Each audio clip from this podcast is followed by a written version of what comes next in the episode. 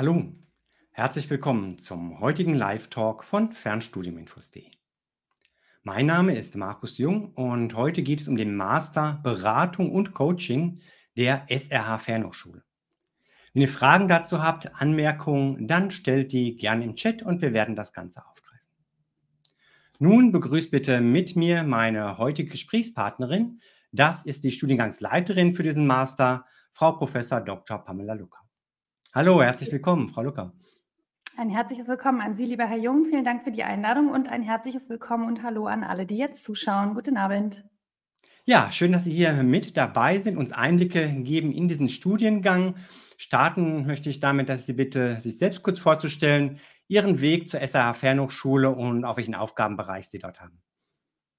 Sehr gerne. Ich bin eine Berliner Pflanze, also auch mit dem waschechten Taufschein, der mich als Berlinerin ausweist und äh, bin jetzt an einer Hochschule, die im tiefen Süden angesiedelt ist. Und man darf sich natürlich fragen, wie kommt eine Berliner Pflanze, die eigentlich ja mal Politikwissenschaften studiert hat und die im weiteren Verlauf zum Ende ihrer akademischen Ausbildung, die in den politischen Wissenschaften stattgefunden hat, dann irgendwas mit Coaching und Beratung zu tun hat. So, ich wurde mal vor 15 Jahren in irgendeiner Trainerrunde gefragt, warum arbeitest du denn nicht im Bundestag? Du hast politische Wissenschaften studiert. Und in der Tat war es so, dass mich in den politischen Wissenschaften früh die Philosophie, aber auch die antike Rhetorik gefangen genommen hat. Und mir wurde relativ früh klar, es macht offensichtlich einen Unterschied, ob Personen das, was ist, auch beschreiben können im Sinne von, dass die ihr Wissen, ihre ganze Intellektualität, alles, was sie so auf dem Kasten haben, wie man umgangssprachlich sagt, dass sie das auch transportieren können. Und das war eine Fragestellung, die mich im Studium der Politikwissenschaften in Berlin, in Brüssel und an der ETH in Zürich beschäftigt hat. Und so kam es dann, dass ich mit dem Ende meiner, meiner Studienzeit noch eine Promotion drangehangen habe über die Außenbeziehungen der Europäischen Union im Westbalkan. Aber für mich auch klar war, meine gesamte freie Zeit, die nicht in die Doktorarbeit geflossen ist, die fließt in Themen, die mit Kommunikation, die mit Verhalten, die mit Selbstwirksamkeit zu tun haben. Und wenn man quasi heute, fast 20 Jahre später, äh, zurückguckt, dann kann man eben sagen, Akadem ähm, akademisiert in einer eher systemischen Wissenschaft, der Politikwissenschaft, die zu Unrecht als Hilfswissenschaft übrigens belächelt wird, aber frühzeitig mit einer Fragestellung unterwegs. Und der Sprung in meine jetzige berufliche Identität, der geht dahin, dass ich ähm, einmal an der SAH Fernhochschule, The Mobile University, stolze Professorin bin seit inzwischen sechs Jahren und dort ja nicht nur den Studiengang Beratung und Coaching leite, sondern auch allerlei Bachelor- und Mastermodule, die mit diesen und anverwandten Themen zu tun haben. Ich habe gleichzeitig auch ein kleines Unternehmen mit Sitz in Bonn und mache deutschland- und europaweit Personalentwicklung und arbeite da eben auch oft mit Menschen, sogenannten Top-Executives zusammen, die ihr oder meinen Namen immer nicht auf ihre Webseiten schreiben. Aber das macht, dass ich ein schönes, breites Köfferchen hier mitbringe in diese Professorinnenrolle und eben nicht nur aus dem Buch erzählen muss, sondern auch sagen kann, was ich selber im Vertrieb oder aber auch im vorpolitischen Raum, in Wissenschaftseinrichtungen und natürlich auch in Unternehmen so erlebt habe und was es da mit Beratung und Coaching so auf sich hat. Und das ist ein Fund, ähm, über den bin ich sehr, sehr froh, dass der gewissermaßen in meinem Lebenslauf verankert ist. Und wenn mich eben heute jemand im Fahrstuhl fragt, der nur kurz fährt, dann würde ich sagen, mein Thema ist die Selbstwirksamkeit. Ja, Selbstwirksamkeit, ähm, sehr schönes, wichtiges Thema. Können wir auch gleich nochmal gerne schauen, wo das sich auch im Studiengang dann wiederfindet. Vielen Dank erstmal für Ihre Vorstellung an der Stelle. Ähm, Beratung, Coaching, zwei Begriffe, die vielleicht häufig auch synonym verwendet werden. Wie grenzen Sie die beiden Begriffe zueinander ab und wo ist auch die Grenze zur Therapie, wo wir dann nicht mehr beim Coach, beim Berater wären, sondern was dann ähm, TherapeutInnen oder auch den Arztberufen vorbehalten wäre? Mhm. Also, ich kann natürlich heute Abend weder den deutschen noch den europäischen Rechtsrahmen neu erfinden. Das heißt, auch wir an der Mobile University bewegen uns wie andere Anbieter von ähnlichen Studiengängen auch in einer, ich will mal sagen, rechtlich nicht abschließend geklärten Area, weil bei uns der Studiengang ja auch mit Absicht Beratung und Coaching heißt. Also wir packen ja beide Konzepte ineinander, wohl wissend, dass beide Schnittmengen aufweisen. Jetzt kann man sagen, wie definiert man das? Man kann natürlich einmal historisch gucken und sagen, okay, das Coaching kommt aus dem Spitzensport, die Beratung eben nicht. Die Beratung ist möglicherweise etwas, was aus dem, was eher aus dem therapeutischen oder vortherapeutischen Raum rausgewandert ist, einfach weil die Nachfrage sich so verändert hat. Wir definieren das für uns als professionelle Beratungsform für Menschen, die Steuerungsaufgaben haben. Also das wäre jetzt das, wenn Sie mich fragen, wie definieren wir an der Mobile Coaching? Da wäre eben unsere Antwort zu sagen, es ist eine professionelle Beratungsform und Achtung, hier geht es schon los. Jeder kann coachen. Aber aus einer professionellen Haltung heraus zu coachen, ist für mich etwas anderes. Und dafür braucht es auch eine Ausbildung. Darauf werden wir ja noch zu sprechen kommen, wie bei uns hier in dem Master auch die Praxisausbildung mit genau dieser Idee verzahnt ist. Und es geht darum, Menschen, die anderen in Steuerungsfunktionen, das ist ja sehr technisch, man könnte auch sagen Leitungsfunktionen, Führungsrollen, aber es ist zu einfach. Es geht um Menschen, die in Steuerungsfunktionen, die in gestalterischer Verantwortung in ganz unterschiedlichen Kontexten sind, die mit einem ähm, Handwerkszeug auszustatten. Und beim äh, Coaching würde man gewissermaßen sagen, die Verantwortung für den Weg, also für die Art der Begleitung, für die Art dieser professionellen Beratung, die liegt beim Coach, das Ergebnis aber beim Coachee. Und hier haben wir ein Distinktionsmerkmal zur klassischen Beratung, weil die Beratung eben oftmals eine Fachberatung, eine Expertenberatung ist. Das heißt, es gibt eine Informationsasymmetrie schon zum Beginn eines Beratungsprozesses. Wenn also einer ähm, oder wenn eine Persönlichkeit, auch mit Steuerungsfunktion übrigens, in einen Beratungsprozess kommt und sich dafür eine für sie qualifizierte Person sucht, dann wird es in den meisten Fällen so sein, dass es eine Informationsasymmetrie gibt und dass die zu beratende Person von der Expertise der beratenden Person profitiert. Und dann ist gewissermaßen die Ergebnisqualität nicht mehr nur ausschließlich, wenn überhaupt, bei der Person, die da Beratung holt, sondern bei der Person, die die entsprechende Expertise schon zum Beginn des Prozesses hat. Aber klar, auch wir stellen fest, es gibt eine konzeptionelle Unschärfe, aber die Merkmale, an denen ich das jetzt festgemacht habe, nämlich einmal Informationsasymmetrie bei der Beratung, die gibt es im Coaching nicht, weil ja die Ergebnisverantwortung bei der Person liegt, die gecoacht wird. Damit habe ich also überhaupt gar nichts zu tun, sondern ich bin für die Begleitung auf dem Weg dahin professionell zuständig. Und bei der Beratung ist es eben genau andersrum. Ähm, was man auf jeden Fall sagen kann, Coaching und Beratung, ganz grob gesprochen, haben Gemeinsamkeiten. Beide ähm, Formate weiten Perspektive. Beide Formate helfen, dass die Person, die da begleitet oder gecoacht wird, die eigenen Handlungsoptionen ausweiten kann. Und da werden Zugänge geschaffen. Ganz unterschiedlicher Arten. Zugang kann sein, Zugang zu meinen Emotionen im Coaching. Es kann aber auch der Zugang zu einem Expertennetzwerk sein bei einer fachlichen Beratung. Beides wäre ja möglich. So, und die Abgrenzung zur Therapie ist relativ einfach, weil wir da endlich wieder den Boden des deutschen Gesetzes betreten können und sagen können, Therapie per Definition, da geht es um die Wiederherstellung von psychischer Gesundheit. Heißt, das Distinktionsmerkmal hier ist zu sagen, die Annahme, die wir im Studiengang hegen, ist, dass wer in ein professionelles Coaching, in eine professionelle Beratung kommt, über ein gerüttelt Maß, ein hohes Maß an Selbstwirksamkeit verfügt. Das heißt, er oder sie ist Herr der eigenen Gedanken, die Herrin der eigenen Gefühlswelt und es lässt sich eben genau daran arbeiten. Genau das finden wir in einem therapeutischen Kontext meistens leider ja nicht, sodass die Therapie den Zweck hat, diese Form von Gesundheit wieder aufrecht, ähm, wieder aufrecht zu erhalten, beziehungsweise überhaupt erst wieder zu ermöglichen, mit dem Therapeuten in der Rolle der Person, die dafür auch verantwortlich ist, Themen setzt, Inhalte setzt, setzt, wie oft Treffen stattfinden. Und insofern haben wir hier ähm, eine unterschiedliche Steuerung durch die Person, die da begleitet. Und man kann sehen, ähm, deutsche Sprache, schwere Sprache, auf der Verbebene oder auf der Substantivebene ist es relativ äh, schwierig, das konzeptionell scharf zu trennen. Und natürlich ist dann eben auch nicht hilfreich, wenn die Begriffe bis heute in Deutschland eben gesetzlich nicht geschützt sind, außer natürlich der Therapiebegriff. Aber für Coaching und Beratung trifft es eben nicht zu.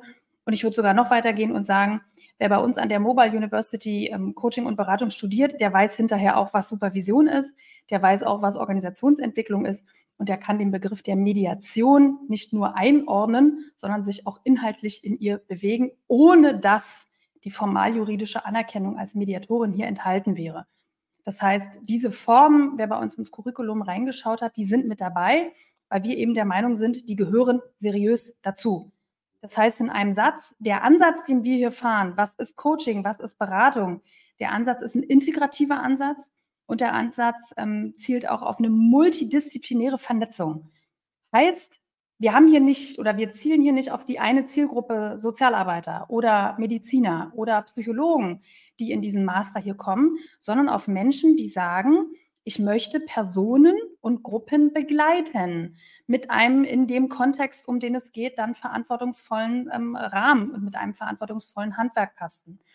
Und das wiederum ermöglicht, dass unsere Studierenden durch die Verzahnung mit der Praxisausbildung wirklich in ihre Kontexte laufen können und da wirksam sein können und da gestalten können. Und zwar genau da, wo der Kontext bei Ihnen in Form eines Problems, was sich da stellt, wo Sie eben ansetzen können aus Ihren beruflichen Rollen heraus. Und das finde ich so großartig, dass nicht wir sagen, hier ist die Checkliste, muss jetzt eins von den 18 Jahren aber unbedingt erledigt haben, sondern dass die Studierenden mit ihren Anliegen kommen zu uns und wir dann durch die Verzahnung von Theorie und Praxis dafür sorgen können, dass da on the ground, wie der Berater so schön sagen würde, ordentlich PS auf die Straße kommen.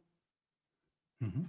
Ja, vielen Dank ähm, für die Nebeneinanderstellung der Begriffe. Also Coaching, noch stärker die Hilfe zur Selbsthilfe bei der Beratung, dann ein bisschen mehr auch fachlicher Input und gute Therapie, das, wo halt ähm, ja, irgendwas Pathologisches da ist, irgendwas ist, was auch behandelt werden muss. Ähm, soweit abgegrenzt voneinander. In der Praxis kann das ja durchaus auch da so einen Graubereich geben, auch zwischen Beratung und Coaching und wo vielleicht doch auch was ähm, vorliegt, wo eher therapeutische Unterstützung notwendig ist und man da vielleicht verweisen muss an die Experten für diese Bereiche. Hm, bekommen die Studierenden da auch Hilfsmittel an die Hand, um in so einem Prozess, das ist ja vielleicht auch gar nicht am Anfang sofort so deutlich, ähm, Unterstützung zu haben, um das zu erkennen?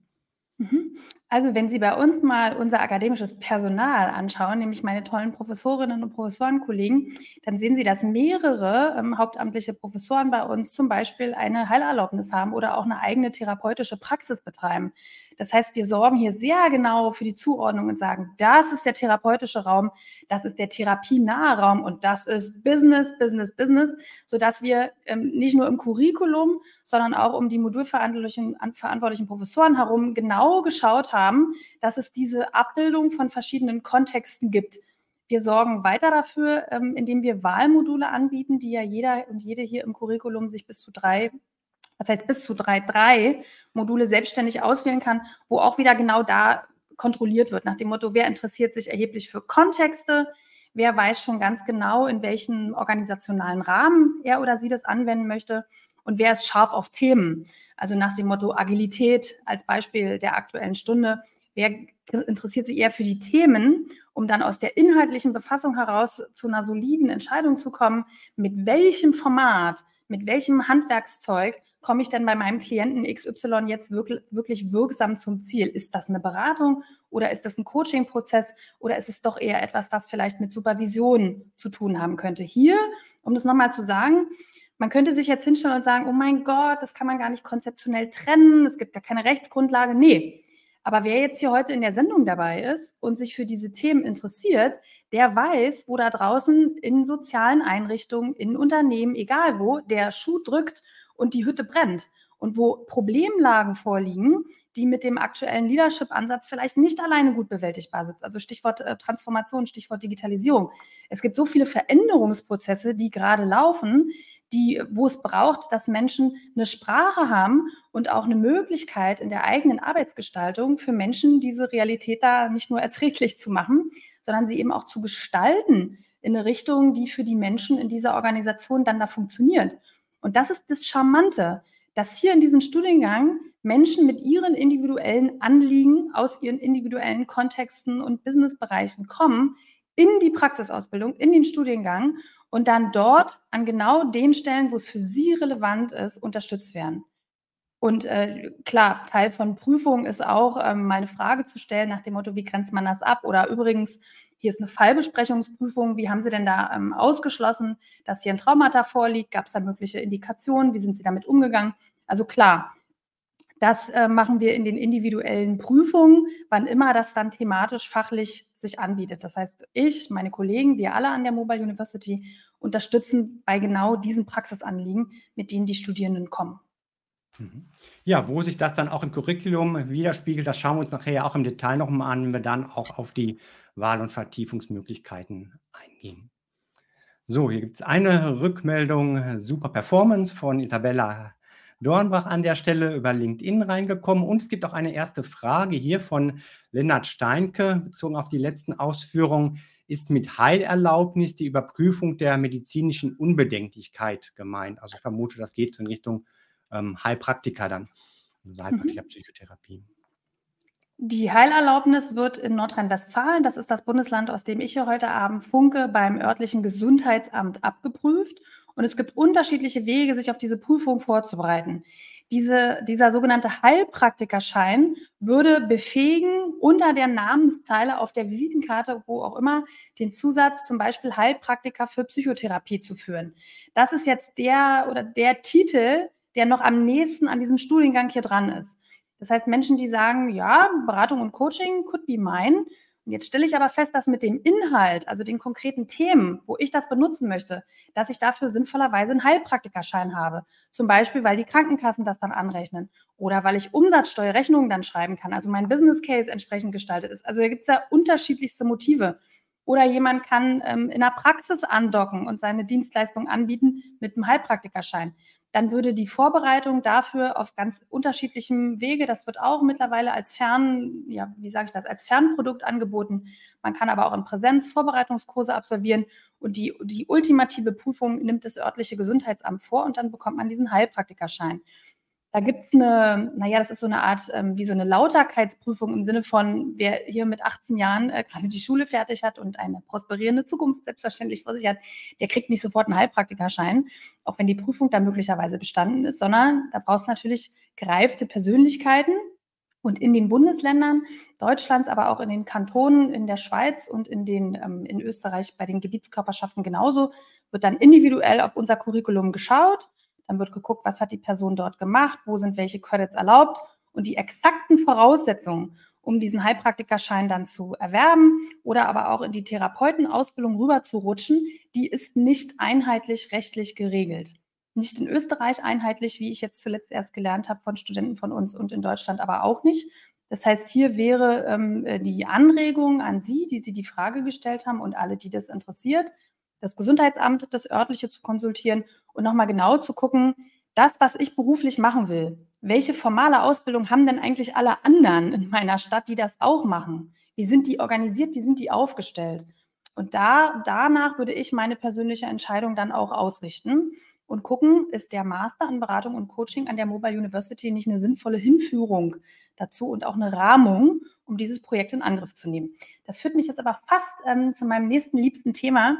Wie gucken wir eigentlich in Deutschland im Moment noch auf Studiengänge?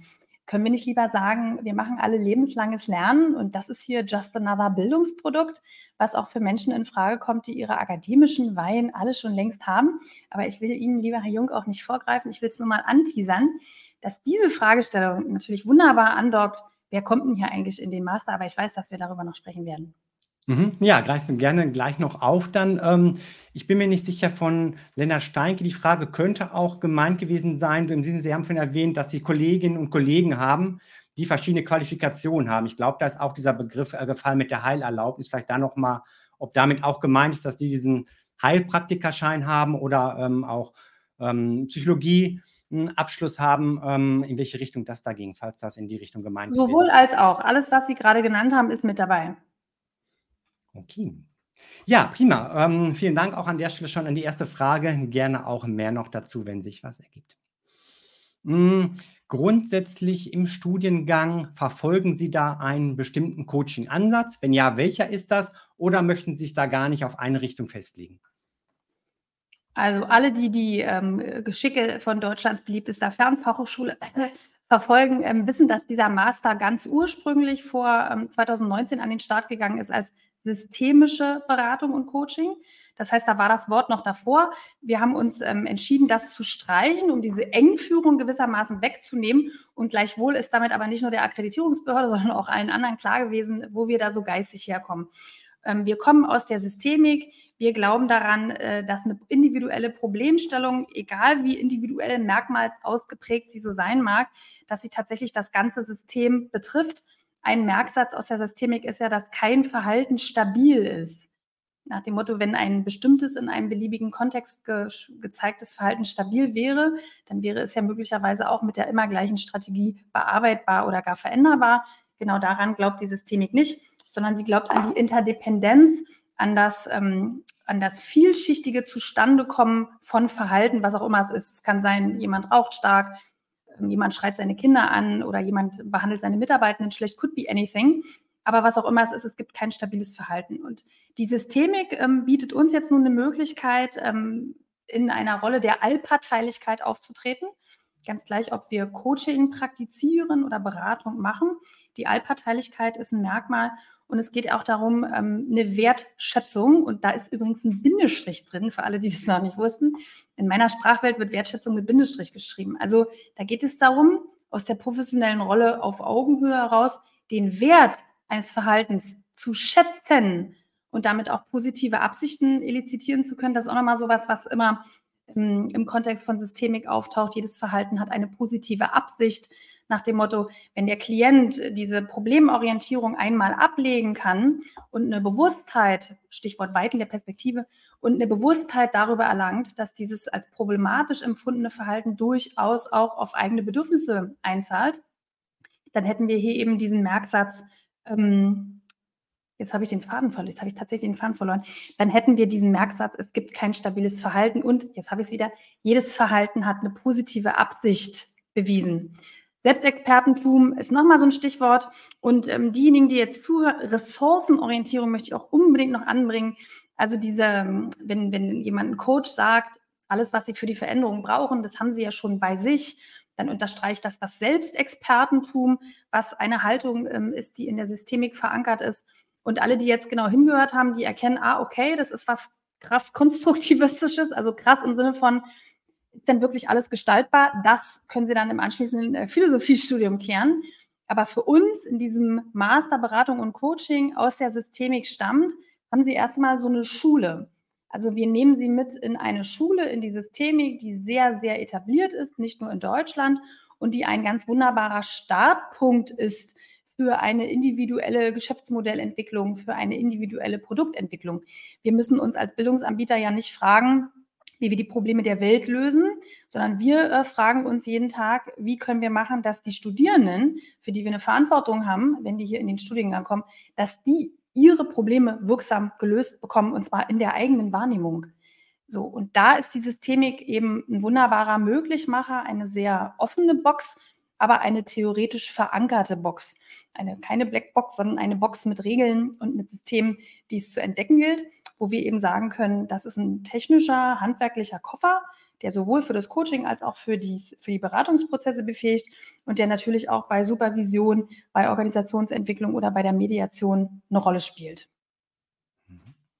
Ja, also auch da ähm, wieder, Sie haben es ja eingangs als Schlagwort genannt, die Selbstwirksamkeit, die da überall ähm, herauskommt, auch gerade wenn Sie Ressourcenorientierung angesprochen haben. Systemischer Ansatz, ja, aber ohne das jetzt, ich sag mal, ähm, rein mit Scheuklappen ähm, anzugehen, sondern so, dass es auch letztlich dann wirksam wird, nutzbar ist das Ganze. Nicht dogmatisch ist das Zauberwort, ne? Nicht dogmatisch. Also es gibt nicht die eine Schule. Wer das behauptet, äh, der ist es, also ich fände die Aussage nicht besonders seriös, weil sie nicht gedeckt ist, also auch theoretisch nicht gedeckt ist.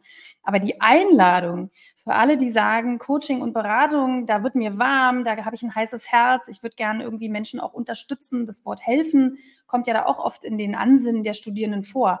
Da sagen wir, dann guckt euch mit uns zusammen die Systemik mal an, schaut mal, was es macht mit euch und guckt dann von da, was genau, wie genau ihr für eure eigene ähm, professionelle Wirksamkeit daraus mitnehmen könnt. Und dafür eignet sich das tatsächlich sehr gut.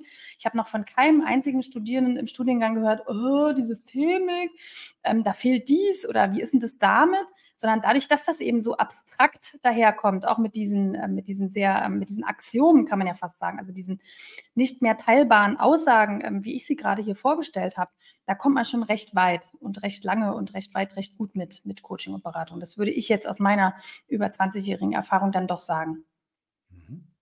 Ja, Sie haben das Thema Zielgruppen vorhin schon angeteasert. Dann lassen Sie uns gerne da jetzt ähm, intensiver noch drauf eingehen. Und zwar möchte ich es in zweierlei Richtung ähm, gerne ansprechen. Einmal Zielgruppen der, ähm, des Studiengangs, also wer sind die Studierenden, an die sich das Ganze richtet, in welchen Funktionen sind diese vielleicht auch, aber andererseits dann auch, was sind die Zielgruppen für das Coaching, für die Beratung? Sieht das eher in Richtung Einzelsetting, Gruppensetting? Sind es Privatpersonen? Geht es ins ähm, Business Coaching, Führungskräfte und was vielleicht noch alles? Mhm. Hier gilt, also wenn man es jetzt anguckt und sagt, wer kommt in den Studiengang, Sie nehmen mir die Worte aus dem Mund, lieber Herr Jung, dann geht es natürlich im genau gleichen Atemzug darum, wer profitiert denn oder wer partizipiert denn an den Angeboten, die dann hinterher professionell möglich wären. Aber ich mache es der Reihe nach, ich versuche es jedenfalls und fange mal bei den Personas an, die kommen. Also, als ich mich auf den Termin heute vorbereitet habe, hatte ich sofort im Sinn einen männlichen Professional Ende 40, der in einem großen deutschen äh, Konzern technologieorientiert interne Veränderungsprozesse mitbegleitet. Und die Person, ähm, ich sagte, ist Ende 40, hat also eine unglaublich lange berufliche Expertise in diesem Unternehmen, ist da fachlich äh, sehr, sehr versiert, merkt aber, Stichwort äh, digitale Transformation, Stichwort Veränderung von Geschäftsprozessen, oh, das oder so, wie ich bisher hier meine Arbeit verstanden habe, mit Reichweite im gesamten Unternehmen, das funktioniert so nicht mehr. Und jetzt gibt es zwei Möglichkeiten. Ich kann jetzt einmal das, was von der Geschäftsführung kommt, irgendwie versuchen, mit meiner Fachexpertise für mich auf die Strecke zu kriegen und zu übersetzen in wirksame Angebote. Oder ich qualifiziere mich nach. Nachqualifizieren klingt immer so ein bisschen äh, meh. Es ist jetzt nicht so sexy als Begriff. Aber Nachqualifizierung ist gewissermaßen, und es ist mir sehr wichtig, dass das heute ganz deutlich wird, Nachqualifizierung sind Persönlichkeiten, die in diesen Studiengang kommen, die ihre akademische Ausbildung abgeschlossen haben. Also die haben ein Diplom, also die ganz Alten haben ein Diplom oder wie ich, oder einen Magister oder Staatsexaminer oder was auch immer. Also das primäre Ziel ist überhaupt nicht, hier einen Masterabschluss zu bekommen, sondern das primäre Ziel ist, ein in der professionellen Identität dieser Person lauerndes Thema wirksam anzugehen, indem eine auch intellektuelle Befassung mit diesen Herausforderungen stattfindet. Also das ist so eine Personengruppe, die mir sofort einfällt. Professionals Ende 40, Anfang 50, die einfach ihre eigene Arbeitsgestalt ändern wollen. Dann fällt mir sofort ein, äh, Mitte 20, Bachelor in sozialer Arbeit, ähm, Leitungsrollen oder aber Leitungsfunktionen in sozialen Einrichtungen oder in ähm, Einrichtungen, die sehr nah am sozialen Milieu sind. Die kommen, um die Qualität dessen, was sie machen, zu verbessern. Die noch keinen Master haben, die aber sagen, naja, der konsekutive ähm, Master in sozialer Arbeit jetzt zum Beispiel, das ist nicht unbedingt das, was ich möchte, weil ich merke, fachlich bin ich bis an die Zähne qualifiziert, aber ich merke, wie ich unter schwierigen strukturellen Rahmenbedingungen meine Arbeit überhaupt machen kann. Das ist mein Thema. Weil ich nämlich finde, dass Rahmenbedingungen gar nicht so sind, wie sie sind. Stichwort Stellen sind nicht besetzt, die Ressourcenausstattung ist kritisch. Das heißt, die kommen in den Master Beratung und Coaching, um die Qualität ihrer eigenen Arbeit zu verbessern und das mit unserer Begleitung. Mir fällt aber auch ein, ähm, ein äh, mir fallen Ärzte ein, die 15 Jahre mit eigener Praxis unterwegs sind, die aber auch nebenbei noch in der Lehre aktiv sind oder die sich ehrenamtlichen Projekten verschrieben haben und die sagen, alle reden über Beratung und Coaching, Jetzt will ich da nicht nur mitreden können aus der eigenen empirischen Erfahrung, sondern ich will mich da auch selber intellektuell nach vorne bringen und das, was ich tue, again, nochmal auf wirksamere Füße stellen. Auch solche Persönlichkeiten landen bei uns hier in diesem Master Beratung und Coaching. Ja, und dann tritt folgender Fall ein, dass ähm, wann immer ich die Studenten live virtuell treffe oder auch auf Studientagen, dass dann wirklich die Mitte 20-jährige Kindergartenleiterin neben dem Professional mit Mitte 40 aus dem Vertrieb im tollen Anzug, neben einem Arzt oder neben einem äh, freiberuflichen Grafikdesigner steht und alle machen Beratung und Coaching. Und das ist das, wo ich vorhin gesagt habe, der Ansatz ist hier integrativ und der ist multidisziplinär, weil stellen Sie sich mal vor, nur allein in so einer Viererrunde kommt einer und präsentiert einen Fall. Die anderen werden vollständig andere Perspektiven haben, weil die Erfahrungen, die im beruflichen Kontext gemacht wurden, auch total anders sind. Und davon profitiert, wenn Sie mich fragen, die Befassung mit den Themen. Hier kommt niemand, anders als in praktischen Coaching-Ausbildung, hier kommt niemand und hält unseren Studenten die Hand, um das auch mal zu sagen und um mal zu wertschätzen, was die Studenten hier bei uns im Studiengang leisten. Wenn die ihre Praxisausbildung, ihre einzelnen Fälle da draußen machen, die sind alleine. Die bereiten die alleine vor, die gehen alleine in die, in die Interaktion, die haben alleine vor Ort den Erfolg oder scheitern vielleicht auch mal und gehen aus der Interaktion wieder raus, bevor sie dann wieder auf uns auf mich, die Hochschule treffen und auf unsere Angebote zur Reflexion, aber die machen das alleine. Und das finde ich, ähm, kann man gar nicht hoch genug wertschätzen, sich dem, was sich da so stellt, aus den Kontexten, aus denen man dann eben selber beruflich kommt, loszustapfen, Erfahrungen zu sammeln, um eine professionelle Haltung als Coach oder Berater zu entwickeln. Und ja, da hat jede und jeder sein Handwerkszeug. Die ähm, jüngste Studierende aktuell ist bei uns 22. Der älteste ähm, Immatrikulierte ist tatsächlich ein Mann und ist 67. Und das zeigt, neben den ähm, intellektuellen, ähm, äh, wissenschaftlichen Disziplinen, die ich jetzt hier aufgemalt habe, wie vielfältig und wie multidisziplinär die Studierendenschaft hier im Studiengang ist. Und genau so ähm, ähm, multidisziplinär ist, ist, ist zwar ein schweres Wort, aber es trifft es eben. Es gibt nicht die eine Disziplin, ähm, die eine Wissenschaft, die von Coaching und Beratung profitieren kann, sondern die Probleme da draußen, die sind ja schon da. Genauso vielfältig sind auch die Kontexte, in denen Menschen von diesen Angeboten dann eben profitieren. Es lässt sich nicht auf nur den sozialen oder nur den unternehmerischen oder nur den vorpolitischen Raum irgendwie limitieren. Es erstreckt sich über diese Bereiche. Ja, also da eine große Bandbreite und Vielfalt der Studierenden, der Zielgruppe und auch der Settings, ohne da jetzt festgelegt zu sein, zum Beispiel nur auf dem Bereich des ähm, Business Coachings. Und ähm, ganz spannend finde ich da auch diesen Austausch untereinander, aber da schauen wir uns vielleicht nachher noch mal ein bisschen genauer an, wenn es um die Praxis geht, wie wird miteinander auch ähm, gearbeitet im Studiengang. Wir hatten jetzt schon einige Punkte, wo es auch um die Inhalte ging, wo das nochmal deutlich wird, wie sich das auch widerspiegelt im Studium. Ich würde Sie daher jetzt zunächst bitten, uns die Inhalte des Studiengangs vorzustellen, im Überblick und auch mit den Möglichkeiten, wie man da als Studierender etwas steuern kann, in welche Richtung es denn genau gehen kann, über die doch vielerlei ähm, Wahlmöglichkeiten, die es da gibt. Dann schiele ich einmal auf die Folien, die ich heute mitgebracht habe und vorbereitet habe. Ja, switchen wir da mal rüber. So. Bei mir hängt leider gerade die Ansicht, man soll es nicht glauben. Vielleicht können Sie, lieber Herr Jung, auf die Folie blättern, auf der das Curriculum abgebildet ist. Dann können ja, wir da alle einmal gemeinsam draufschauen. Sehen Sie es bei sich auch, Ihr Curriculum, Ihr Studienfahrplan? Nö, leider nicht. Macht aber nicht, Sie kann ihn auswendig. Okay. Sagen Sie mir nur, welche ECTS-Variante ist es, die wir jetzt ähm, sehen? 90 ECTS sind hier 90, eingeblendet. Also die Folie 6 ist das. Super. Also hier kann ich Folgendes dazu sagen. Ähm, für alle die nochmal, die sagen, was sind denn das für komische Punkte? Es könnten ja tatsächlich auch Menschen hier heute dabei sein, die sich ähm, noch nicht damit befasst haben, wie variantenreich Masterabschlüsse in Deutschland bis heute sind. Also der 90er Master ist gewissermaßen die Zwischenform zwischen 60 und 120. Who would have thought? 120 bedeutet, dass es vom Volumen her, also von der Anzahl der Module, sind 16 Module im 120er im 90er sind es 12, im 60er 8. Also Sie merken, das ist eine, wenn Sie so wollen, geringvolumigere Version. Diese ähm, Varianten 60, 90, 120, die gibt es, um den unterschiedlichen Anforderungen der Menschen, die in diese Bildungsprodukte kommen, Rechnung zu tragen. So diejenigen, die noch keinen Master haben, würden sich vermutlich für einen 120er Master interessieren, weil sie sagen, dann bin ich so ECTS-wise auf der absolut sicheren akademischen Seite in Deutschland und komme auf 300 ECTS oder mehr. Ne? Wir erinnern uns, viele Bachelor haben 180, manche auch 210 und 240, ich weiß, aber so ist das gerechnet. Das ist quasi von der 300 zurückgerechnet. So, und das Curriculum, was wir jetzt hier sehen, ähm, beziehungsweise Sie sehen es und ich weiß es, dieses Curriculum bildet also folgende ähm, Bildungsziele ab. Erstens, die Tür zur Promotion soll nicht komplett zugeschlagen werden. Das heißt, ja, es gibt auch ähm, didaktische bzw. forschungsmethodische Module hier in dem Studiengang, die mit einem Online-Test abgeschlossen werden. Die tun manchmal, das weiß ich, und ich bin ja Berlinerin, also bin ich auch ehrlich und direkt, die tun manchmal so ein bisschen weh, nach dem Motto, warum soll ich mich jetzt hier mit äh, multivariater Datenanalyse rumquälen? Naja, unter anderem dafür, damit Sie dann auch eine hochqualitative Masterarbeit bei uns schreiben können. Aber auch hier der Gedanke eben tatsächlich zu sagen, wir möchten die Tür zur Promotion nicht zuschlagen. Und dann sehen wir als Kern des Curriculums gewissermaßen die Module Coaching 1 und Coaching 2.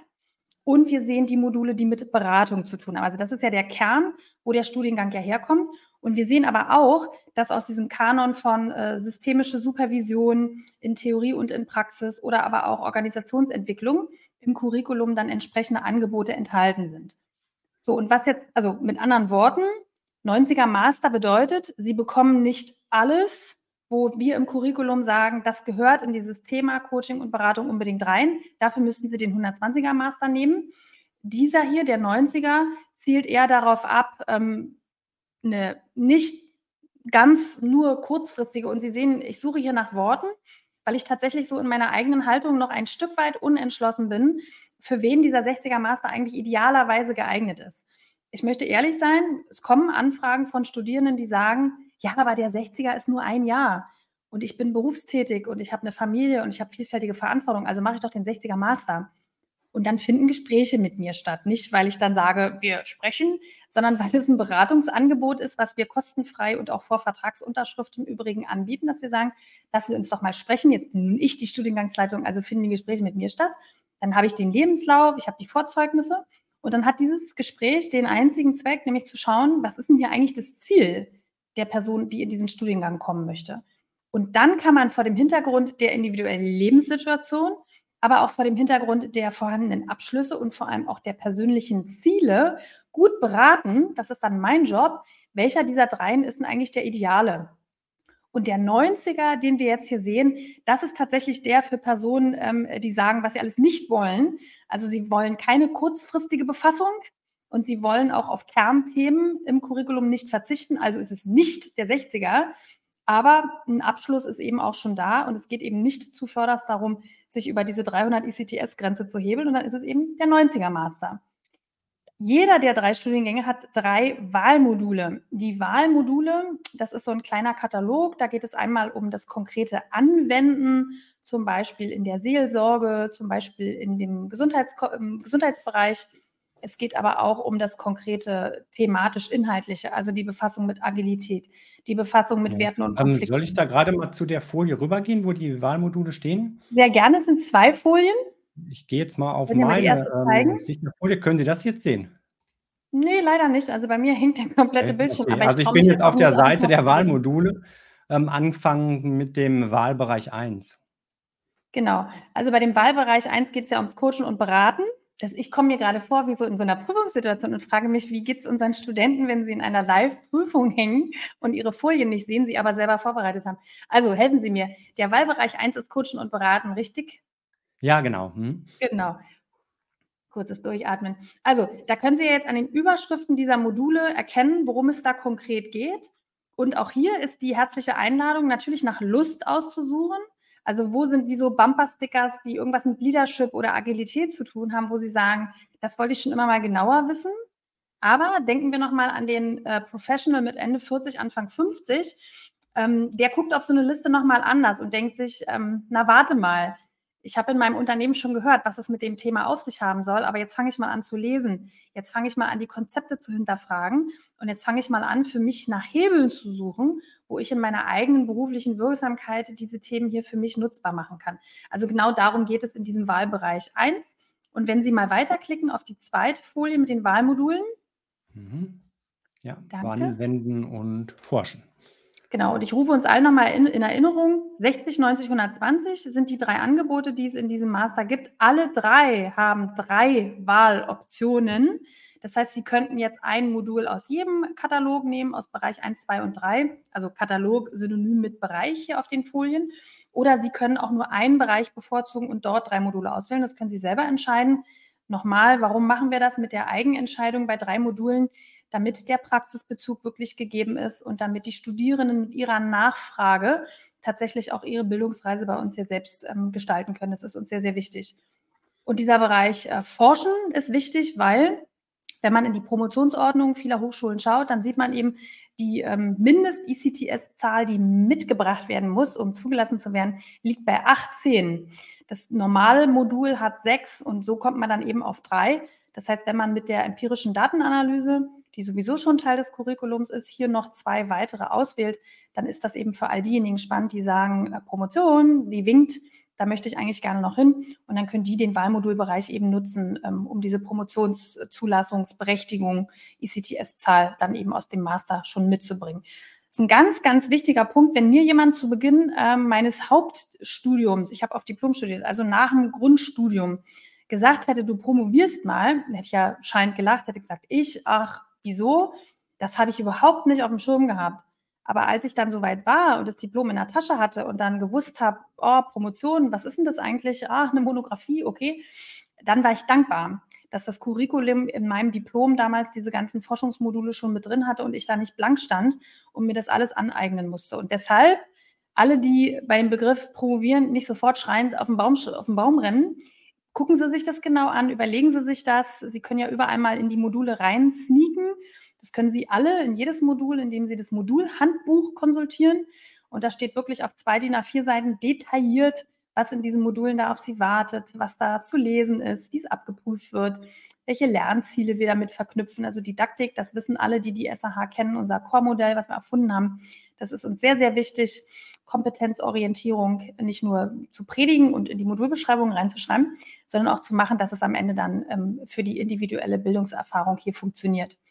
Aber Bogen zu, drei Wahlbereiche, drei Module, die in jedem der Form 60, 90, 120 angewendet, ausgesucht werden können am liebsten zu einem späteren Zeitpunkt im Studium, wenn Sie also wirklich schon gut unterwegs sind, weil sich mancher Themenschwerpunkt durch die Befassung mit den Themen auch verschieben kann, wie ich von meinen Studierenden immer mal wieder lerne. Mhm. Ah ja, also interessant, man muss sich nicht zu Beginn des Studiums gleich festlegen auf die Wahlbereiche, sondern während des Prozesses und tut vielleicht auch ganz gut daran, sich da nochmal beraten zu lassen und so ein bisschen Input zu holen, was denn da auch ähm, passen würde. Zu diesem Thema Forschung gibt es auch eine Frage von Benjamin Schwendt ob das auch für den PhD äh, zählt, dass man eine bestimmte Anzahl an ähm, ECTS-Punkten haben muss, wenn man in die Richtung später gehen möchte. Das kann ich nicht abschließend beantworten, nochmal, weil das jede Bildungseinrichtung, jede Universität, nicht mal zwingt jedes Land, sondern jede Universität individuell regelt.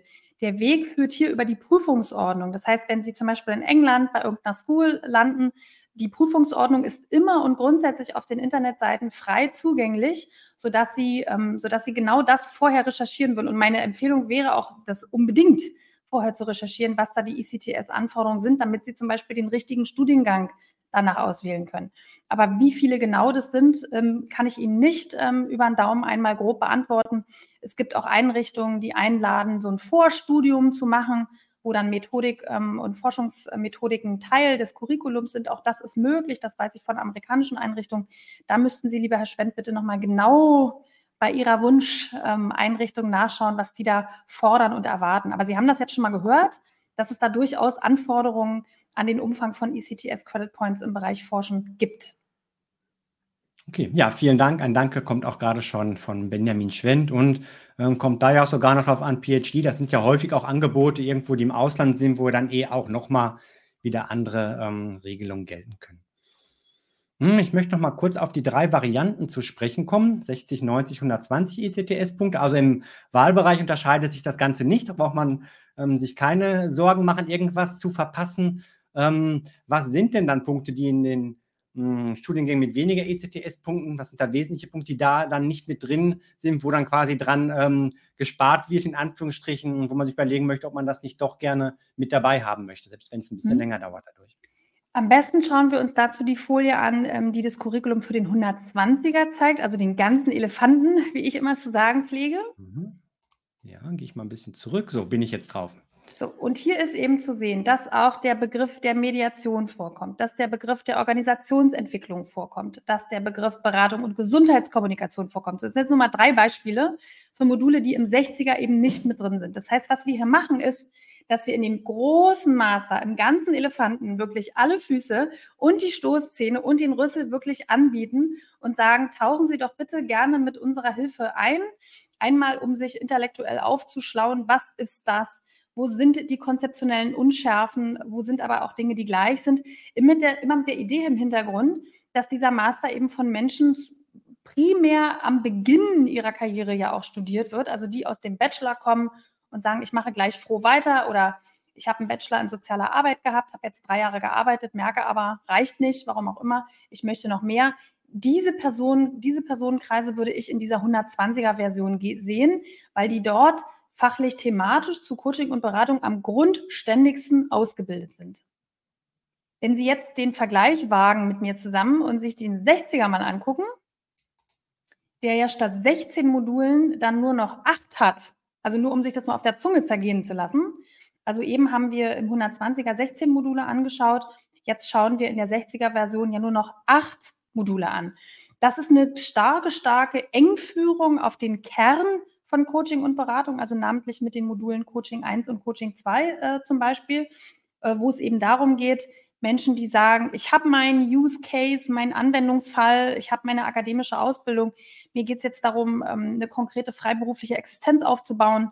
Das möchte ich jetzt nicht nur am Wochenende machen, sondern da nehme ich einen 60er Master noch mit, um mich selbst auf diesem Weg zu begleiten. Und am Ende schreibe ich meine Masterarbeit und dann evaluiere ich ein Trainingskonzept bei der Frau Lucker und dann habe ich meinen Master in der Tasche. Wobei eben nicht der Master das Ziel ist, sondern die akademische Befassung mit den Themen Coaching und Beratung. Weil nochmal, in einer beruflich professionellen Welt, wo jeder coachen und beraten darf, ohne dass er irgendwie dafür bestraft wird, auch wenn er nicht qualifiziert ist, wenn er oder sie keine professionelle Haltung hat, wenn es nicht funktioniert, wenn es nicht wirksam war, um sich davon abzugrenzen und zu sagen, mir persönlich als Ausdruck meiner Haltung ist es wichtig zu wissen, dass ich hier auch fachlich qualifiziert bin und Auskunft geben kann und die Konzepte irgendwie klar habe und auch weiß, wie man Wirksamkeit von Trainingskonzepten zum Beispiel messen kann. Für die Person äh, ist diese 60er-Fassung ähm, dann die richtige, eine kürzere, aber auch eine thematisch eng geführtere Befassung mit den schönen Themen Coaching und Beratung. Ein Wechsel zwischen den einzelnen Varianten, also von 90 doch auf 120 oder von 90 zurück auf 60, ist im Studium juridisch nur möglich, wenn der Fernstudienvertrag gekündigt wird. Das heißt auch, dass der gezahlte Betrag für dieses Studium dann gleichsam investiert ist, aber er ist eben auch weg. Sie müssten dann einen neuen Fernstudienvertrag bei uns unterschreiben. Wir würden dann logischerweise unsere Module auch anerkennen, aber Sie fangen dann nochmal neu mit dem Zahlen an. Nur um das auch mal gesagt zu haben, wechseln ja, aber mit Kosten. Mhm, okay, also da ist schon eine Entscheidung, die gut überlegt sein will vorher. Mhm. Wobei, wenn jetzt Module angerechnet werden, würde sich das auch auf die Kosten anwirken, äh, auswirken für diese angerechneten Module? Das ist ein ganz wichtiger Punkt, Herr Jung, den Sie hier ansprechen, denn natürlich können Vorleistungen anerkannt werden. Also wenn jetzt hier jemand heute dabei ist, der sagt, ja, ich habe ja da schon eine Ausbildung in Systemik oder da habe ich bei der IHK sonst irgendwie was gemacht, bitte schicken Sie uns doch Ihren Lebenslauf, das Bachelorzeugnis oder Ihre bisherigen akademischen Qualifikationen und diese Nachweise spätestens aus den Supplements geht hervor, wie viele Stunden Sie sich genau didaktisch womit befasst haben und worum es da ging und was Sie da genau gemacht haben. Und dann prüfe ich zusammen mit unserem Team aus dem Admissions-Bereich, was können wir Ihnen dafür anerkennen. Und der Clou hier ist zum Beispiel zu sagen, okay, ich nehme den 120er Master, reiche aber Vorleistungen oder Erfahrungen Qualifikation, die ich schon habe, zur Anerkennung ein, dann würde sich der Workload von den 16 Modulen ja relativ zügig auch runter reduzieren zu dem Preis, dass sie also weniger Module zu absolvieren hätten, aber hinterher trotzdem den großen, den 120er Master in der Tasche haben. Also das ist ein ganz, ganz wichtiges ähm, Kriterium, dass wir diese Vorleistung sehr wohl anerkennen, aber nicht einfach so, sondern wir prüfen das. Äh, wir reden mit ihnen aber übrigens auch darüber. Also ich natürlich ganz besonders und schauen. Weil wenn jetzt zum Beispiel jemand kommt und sagt, ähm, ich habe eine Coaching-Ausbildung, blablablub, ähm, absolviert, hier ist mein Supplement, dann frage ich mich natürlich, okay, wenn wir dafür die Module Coaching 1 und Coaching 2 anerkennen, warum du dann überhaupt noch in den Studiengang kommen? Weil das ist der Kern. Und da braucht es dann wirklich Beratung. Da schwingt die beratende Tür auch in beide Richtungen. Die schwingt dann zum Studieninteressierten zurück wieder zu mir. Und dann äh, kommen wir da zu einer sinnstiftenden Entscheidung. Gar nicht, weil ich recht haben will, um Gottes Willen. Mir als der Studiengangsleitung ist es einfach ein Anliegen, hier Überzeugungstäterinnen und Überzeugungstäter in den Studiengang zu holen, die ein genuines Interesse für andere Menschen haben und sich selbst auch. Und deshalb gibt es hier gewissermaßen keine Abkürzungen, die schick sind, um zum Abschluss zu kommen, sondern es gibt ähm, viel Arbeit, äh, die auf Sie wartet. Und die mache ich dann aber auch gerne für Sie, indem wir gucken, was ist an Vorleistung wirklich da, was ist auf akademischem Niveau an Vorleistung da und wie können wir die Zulassungsvoraussetzungen dann entsprechend gestalten. Die Zulassungsvoraussetzungen haben immer so drei Säulen. Da geht es einmal darum, ähm, wie viel ICTS bringt jemand aus seiner bisherigen akademischen Qualifikation mit. Zweiter Punkt, wie viel Arbeitserfahrung hat eine Person? Aber Achtung, nicht Arbeitserfahrung im Sinne von, ich habe schon mit 16 angefangen, da oder dort zu arbeiten, sondern es geht um eine akademische Arbeitserfahrung, die nach dem Bachelor, mit dem Bachelor erworben ist. Darauf gucken wir ganz besonders. Und dann gibt es zusätzlich noch ein Angebot, dass ein Motivationsgespräch geführt wird. Das findet dann mit mir statt. Das ist keine Prüfung, sondern das ist ein beratender Kontext. Manchmal, da frage ich dann aber vorher um Erlaubnis, äh, kommt auch ein kleiner ähm, inhaltlicher Impuls äh, von mir für die Person. Das frage ich aber vorher. Ich habe den Lebenslauf, ich habe ihre Zeugnisse, kann mich vorbereiten. Und dann schauen wir nochmal ganz gründlich, was ist das, was Sie bisher im Kopf hatten und verstanden hatten? Was ist meine Meinung dazu? Was ist meine Beratungsleistung?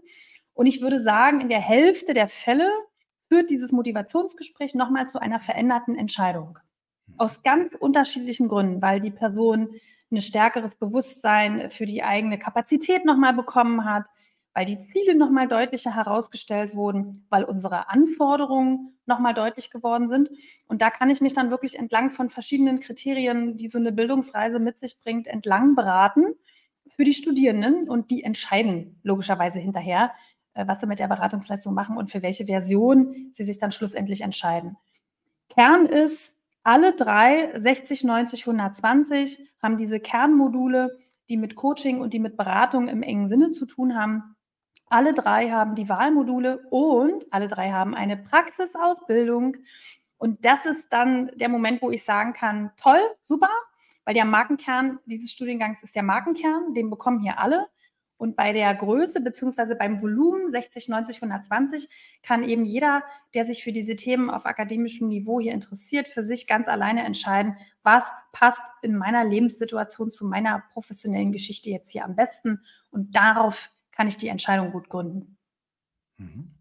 Ja, wir haben jetzt schon gesehen, was studiert wird in den verschiedenen Varianten, wie die einzelnen Module ähm, heißen. Ich möchte Sie bitten, jetzt noch darauf einzugehen, wie denn studiert wird. Also, welches didaktische Konzept liegt zugrunde? Sie haben schon dieses Core-Konzept, was ja allgemein den ähm, Studiengängen bei der SAH Fernhochschule angewendet wird, angesprochen, aber ganz konkret auch nochmal, was bedeutet das hier in diesem Studiengang Beratung und Coaching? Welche Medien werden eingesetzt? Welche Methoden? Und ganz wichtig, denke ich, gerade bei diesem Studiengang, wo Sie auch mal wieder darauf hingewiesen haben, es geht ja gar nicht so sehr darum, dass man den Master hat, den gibt es halt oben drauf, aber besonders darum, das, was man halt mitnimmt aus dem Studiengang. Also wie wird auch praktisch geübt und da auch nochmal so die Brücke zum Anfang, wo wir gesehen haben, welche unterschiedlichen Menschen in diesem Studiengang sind, wo können die auch ihre Erfahrungen mit einbringen und miteinander dort ähm, auch davon profitieren und miteinander auch arbeiten.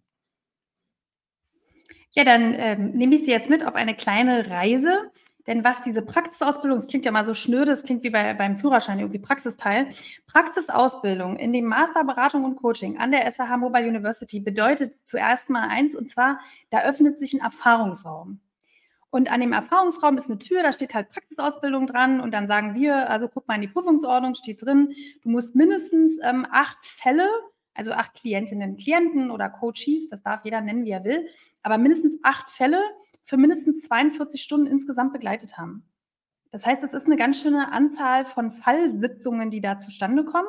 Warum sagen wir mindestens acht Fälle? Ähm, was wir nicht wollen, ist, dass äh, 42 Stunden Akquisegespräche geführt werden und das dann als Praxisausbildung bei uns eingereicht wird. Oder dass jemand ähm, mit einem Coaching-Produkt kommt, man hat immer drei Sitzungen und das wird dann x-mal durchgeführt und dann wird das bei uns als Praxisausbildung eingereicht. Also so läuft das hier nicht. Ähm, bin ganz gut im Lesen.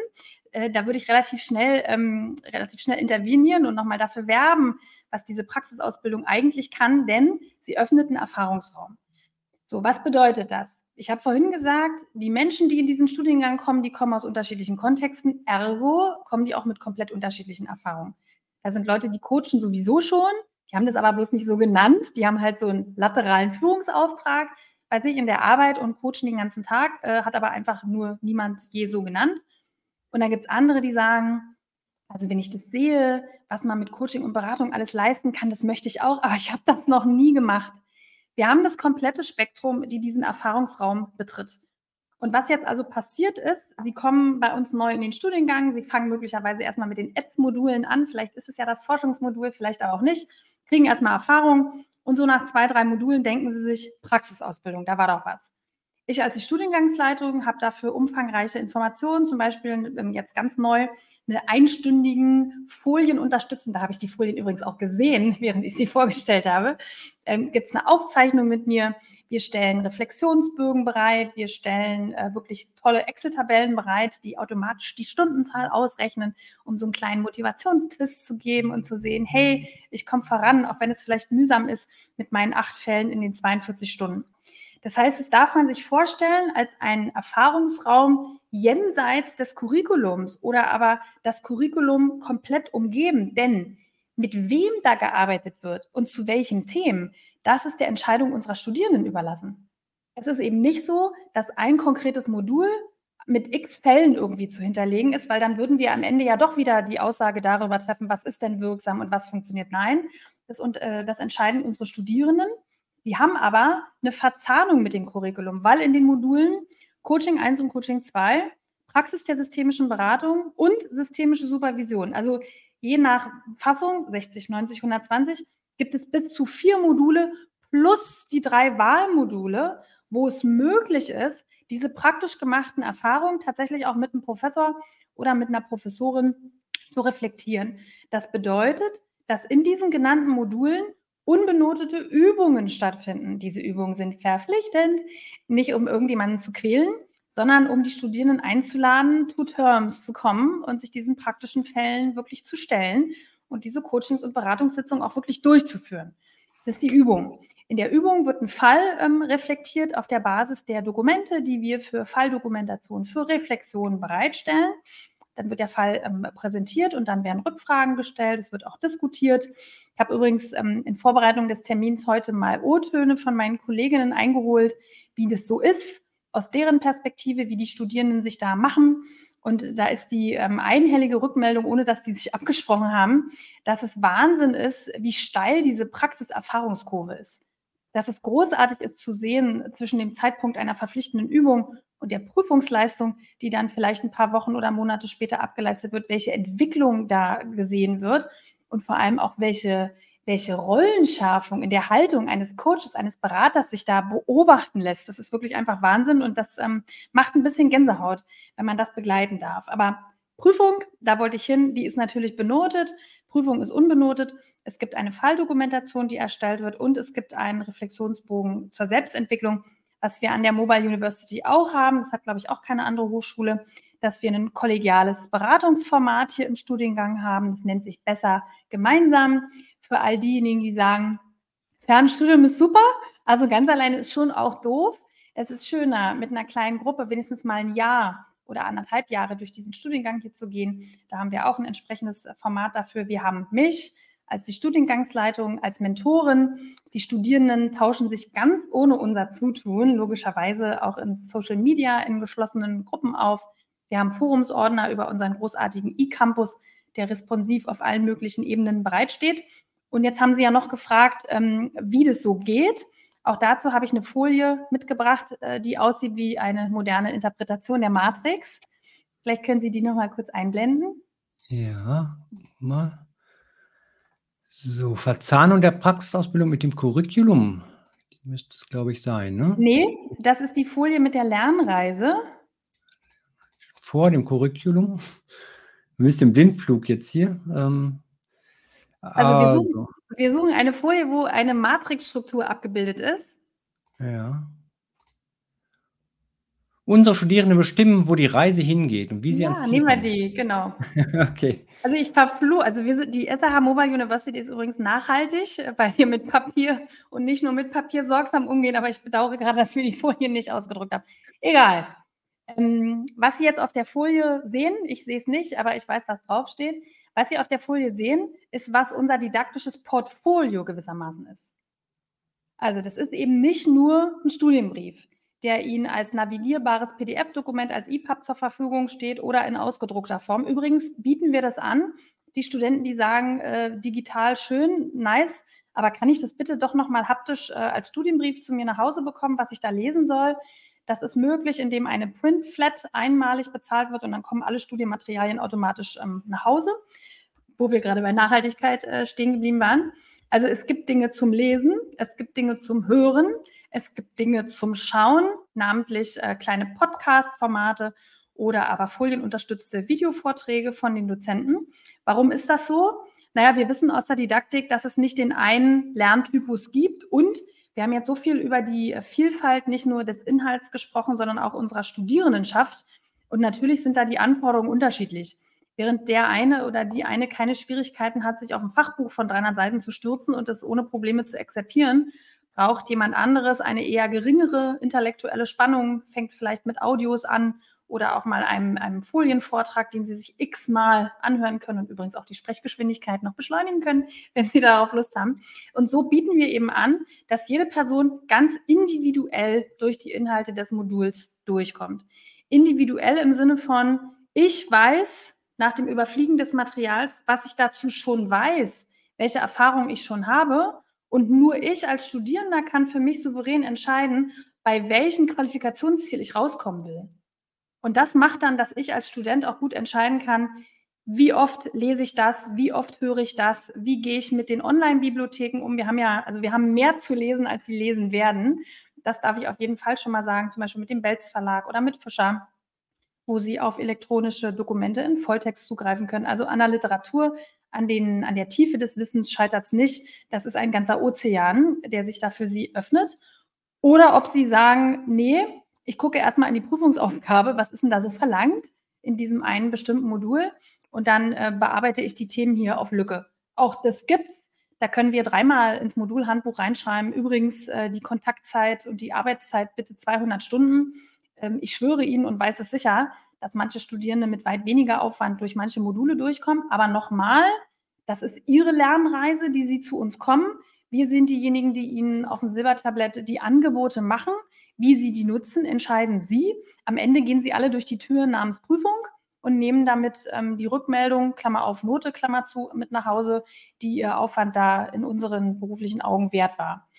Ähm, so viel vielleicht dazu mit dem Hinweis, dass das in kontinuierlicher Veränderung ist.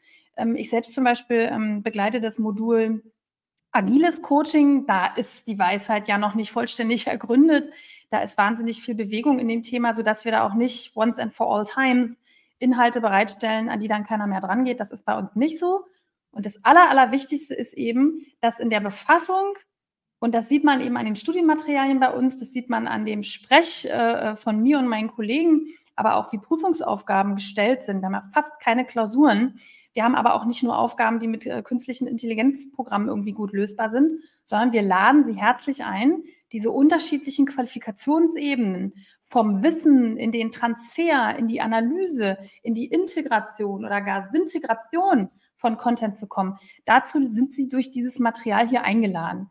Und je nach intellektueller Reichweite und Vorwissen und Zielen, die eine Person hat, wird dieses Angebot dann auch in Anspruch genommen. Am Ende ist es eben wie in so einem Landschaftspark, wo alle Eintritt gezahlt haben und dann mit so einem Studybook durch den Park laufen. Aber die Wege sind eingezeichnet und trotzdem kann man sich da auch auf the beaten tracks bewegen. Am Ende kommen sie alle am Ausgang wieder raus, indem sie eine Modulprüfung oder dann eben auch den Masterabschluss in der Tasche haben. Mhm. Ja, also ganz viel Vielfalt ähm, bei den Medienmethoden, die eingesetzt werden und was ähm, ja auch sehr deutlich wurde, es gibt viel Praxis und ohne Praxis kommt auch niemand durch das Studium, also rein nur ein Theoriestudium, wer das möchte, der wäre hier dann ähm, falsch. Es soll ja darum gehen, hinterher selbst auch aktiv tätig werden zu können. Ich kann aber auch allen sagen, die sagen, ja. noch, noch dieser eine Satz, lieber, entschuldigen Sie bitte, aber dieses, oh mein Gott, und kann ich das schaffen und wie wird das? Ich habe letzte Woche erst ein Gespräch geführt mit einer Absolventin und habe sie um einen O-Ton ähm, ähm, gebeten für besagte, ähm, für besagte Videoaufzeichnung rund um die Praxisausbildung bei uns. Und dann hat sie das auch gemacht. Wir haben das nicht abgesprochen und da stand dann eben dieser magische Satz, ich hatte keine Vorerfahrung, ich bin da wirklich reingeschlittert, aber zu wissen, dass da diese vier plus drei Module sind, wo es Kontaktpunkte gibt, zu wissen, dass ich jederzeit an die Dozenten ran kann, zu wissen, dass ich jederzeit über WhatsApp und sonst wie meine Kommilitonen anhauen kann, das hat mich in die Lage versetzt, diese Schritte zu machen. Und nochmal, ich habe eine enorme Wertschätzung für alle, die das machen, ohne dass wir die Hand halten. Es gibt x Coaching-Ausbildungen, die schön in Großgruppen stattfinden, wo der Trainer, die Trainerin immer vorne daneben sitzen und dann als Coach agieren und dann an der Schulter geflüstert wird, was man denn jetzt hier für eine schöne Technik anwenden kann. Bei uns machen die Studierenden, machen sie das alleine. Da habe ich hohen, großen Respekt vor. Und das macht aber auch im Umkehrschluss, dass wir an unserem Ende wirklich alles tun, was möglich ist, damit sie diese Schritte gut gehen, damit sie Freude dabei empfinden und damit sie auch sowas wie ein persönliches Wachstum erleben. Also es ist okay, ohne praktische Erfahrung im Coachen und Beraten in diesen Studiengang zu kommen. Es ist völlig fein. Wir sind da und Sie werden das schaffen. Mhm. Ja, also die Schritte letztlich in der Praxis alleine, aber doch mit viel Betreuung vorher, hinterher drumherum, um da dann auch ähm, zum Erfolg zu kommen. Langsam geht unser Gespräch zu Ende, wir sind schon recht weit fortgeschritten in der Zeit. Ich möchte aber ein Thema gerne noch ansprechen. Und zwar gibt es ja nicht nur Studiengänge im Bereich Beratung und Coaching, sondern eine ja, Vielzahl an Weiterbildung, auch in Wildwuchs, aber halt auch einige Verbände, die es da gibt, Zertifizierungen, Ähm, wie sieht es da aus? Gibt es von Ihrer Seite Kooperation einerseits, dass Verbandszertifizierung vielleicht schon pauschal konkret angerechnet werden können auf den Studiengang, aber auch der ähm, umgekehrte Weg, gibt es auch Kooperationen mit Verbänden, wo die Möglichkeit besteht, während des Studiums, nach dem Studium dann vereinfacht noch zusätzlich ähm, Zertifizierung zu erhalten. Wir kooperieren mit der European Association for Supervision and Coaching, also der Europäischen Vereinigung für Supervision und für Coaching auf Deutsch. Und der englische Titel verrät es schon, das ist ein europaweites Netzwerk, was aus Mitgliedschaften von ähm, Institutionen, Coaching-Anbietern, Beratungsanbietern, aber auch Einzelpersonen besteht. Wir haben uns dazu entschlossen, hier das Europäische äh, ins Visier zu nehmen, weil unsere Hoffnung auch ist, dass wenn es hier in Deutschland irgendwann mal einen Rechtsrahmen, einen verbindlichen geben sollte, dann glauben wir, das wird nicht in Berlin entschieden werden, sondern die Hoffnung ist, dass das möglicherweise dann doch in Brüssel entschieden wird, dass wir also über einen europäischen Referenzrahmen in hoffentlich nicht allzu ferner Zukunft mal reden werden, wenn es um die Anerkennung und um die konzeptionelle Trennung von diesen verschiedenen Formaten hier gibt. Und bei der EASC ist es so, dass sie sowohl den 60er als auch den 90er als auch den 120er Master anerkennt. Das ist übrigens eine schöne, eine schöne Rückmeldung des Verbands an uns zu sagen, ja, wir nehmen, wir akzeptieren alle drei Varianten, weil die Praxisausbildung in allen drei Varianten eben tatsächlich identisch ist. Und das heißt, wer bei uns mit einem Masterabschluss in der Tasche bei der IASC anklopft, kann über deren Internetseite ein Mitglied in der geografischen eigenen Nähe identifizieren. Und dort ist es dann mit nur einer Lehrsupervision, die wird meistens an einem Wochenende abgehalten. Man demonstriert also unter supervisorischer ähm, Begleitung. Da sitzt also hinten jemand drin vom Verband, der das eigene Auftreten, das eigene Vorgehen da auf die Wirksamkeit prüft, eine Rückmeldung dazu gibt. Und dann würde diese IASC-Anerkennung ausgesprochen, dann darf das Siegel geführt werden und man wird Mitglied in dieser Vereinigung. Nochmal, ich weiß auch, dass es deutsche Verbände gibt, die sehr, sehr mitgliederstark sind. Aber wie gesagt, wir sind eine Hochschule, wir sind Qualitätsführer am Fernstudienmarkt, wir sind unbefristet ähm, staatlich anerkannt. Und uns ist wichtig, den Anschluss da zu haben, wo wir vermuten, dass eine rechtliche Regulierung am ehesten zu erwarten ist. Und das sehen wir tatsächlich im europäischen Raum und unterstreichen damit auch, dass wir eine internationale Hochschule sind, die ja auch in erheblichem Umfang Studierende aus dem Ausland hat. To date ist dieser Studiengang hier auf Deutsch, auch wenn ich ständig äh, hier englische Begriffe einfiedele. Aber das erklärt eben, warum wir hier besonders dankbar und froh sind, mit dem IASC äh, zusammengefunden zu haben. Mhm. Ja, also auch da nochmal ein Ausblick in diese äh, Richtung und was ich vielleicht auch noch tun kann in Zukunft. Vielen Dank, Frau Wuster-Luckau, für die Information, Einblick und auch das Lebendigmachen dieses Studiengangs Beratung und Coaching der SAH Fernhochschule.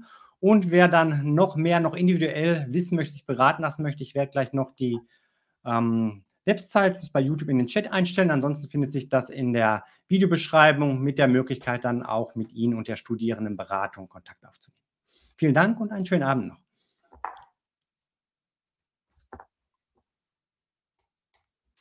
Ja, und an der Stelle auch vielen Dank an alle, die jetzt live mit dabei gewesen sind. Auch vielen Dank für die Kommentare und Fragen, die ihr mit eingebracht habt. Und natürlich auch, wenn ihr euch später die Aufzeichnung anschaut. Wenn dann noch Fragen auftauchen, nutzt gerne die Kommentare dafür und ich werde das Ganze dann weiterleiten. Meine Bitte zum Schluss, wenn das Video hilfreich ist für euch, dann bitte noch einen Daumen hoch dafür, falls nicht schon längst geschehen. Abonniert kostenlos den Kanal, aktiviert die Glocke, dann werdet ihr informiert bei weiteren Videos und Interviews zur SAH Fernhochschule und auch ganz allgemein zum Thema Fernstudium.